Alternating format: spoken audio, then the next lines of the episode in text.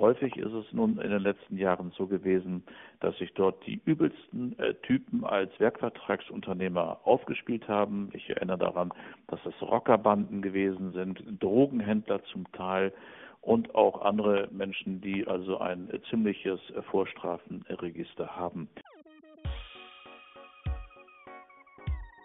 Hi, hier ist Anna aus der Kommunikationsabteilung von Willy Brandt Haus und ich würde heute gerne über Fleisch sprechen. Besser gesagt über die Produktionsbedingungen von Fleisch hier in Deutschland.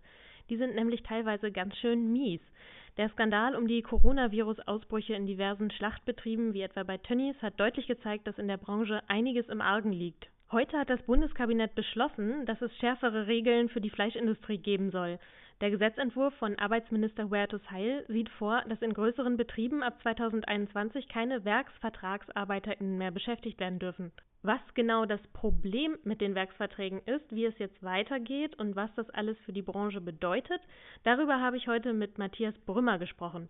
Er ist der Geschäftsführer der Gewerkschaft Nahrung Genuss Gaststätten und sagt, die neuen Regeln bedeuten einen Paradigmenwechsel für die Fleischindustrie weil über Jahrzehnte hinweg sich hier ein System aufgebaut hat, das grundsätzlich die Beschäftigung nur über Werkverträge garantiert und zu einem minimalen Anteil an Festbeschäftigten innerhalb eines Schlachtbetriebes.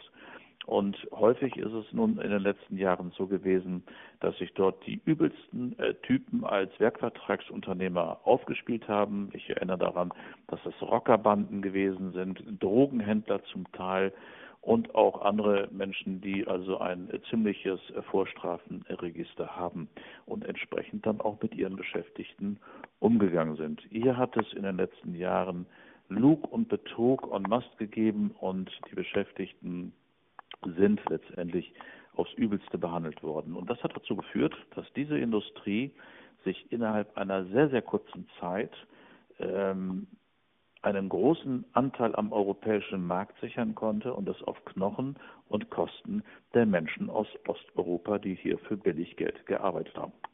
Matthias hat erzählt, dass diese oft dubiosen Subunternehmen eigentlich das Grundproblem sind und dass man fast schon von organisiertem Sklavenhandel sprechen könne. Der Punkt ist, dass das gesamte System so aufgebaut worden ist, dass beispielsweise in einem großen Schlachtbetrieb heute 24 ähm, verschiedene Belegschaften arbeiten, obwohl sie an einem einzigen Produkt arbeiten. Das heißt also am Tier um hinterher ein äh, Wurst oder Schrägstrich ein Kilo Fleisch hinterher zu produzieren, äh, dass man die gesamte Verantwortung der Schlachthofbetreibers auf unterschiedlichste Subunternehmen äh, übergestülpt hat, die auch entsprechend un unterschiedlich mit ihren Beschäftigten umgehen.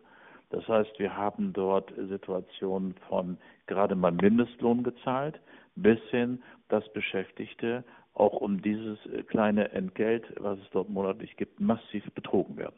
Hinter den Werksverträgen stünden oft osteuropäische ArbeiterInnen, die für den Einsatz am Fließband keine nennenswerte Ausbildung benötigen und sich ein vergleichsweise hohes Einkommen erhoffen.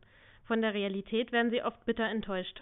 Den meisten äh, Kolleginnen und Kollegen aus Osteuropa geht es hier in äh, Deutschland nicht besser als in ihren Heimatländern ähm, zu der minimalen Bezahlung und dadurch allerdings auch den hohen Lebenshaltungskosten, die im Vergleich zu Bulgarien und Rumänien hier erheblich höher sind, äh, kommt die ständige Angst und die massive äh, Belastung am Arbeitsplatz. Und diese massive Angst äh, ist dadurch äh, immer gekennzeichnet, dass die Beschäftigten dauernd drangsaliert und bedroht werden mit der Kündigung ihres Arbeitsverhältnisses und parallel dazu auch gleichzeitig mit der Kündigung ihrer Wohnstätte, so dass häufig genug Beschäftigte von heute auf morgen nicht nur arbeitslos sind, sondern auch noch obdachlos werden, dann zurückkehren müssen in ihr Heimatland, äh, die Schulden für die Anreise teilweise übernommen haben, auf denen sie sitzen bleiben und dann auch äh, mit ihr, bei den bei den Menschen, mit denen sie also in Kontakt halten in ihrem Heimatland, dann auch als gescheitert gelten. Und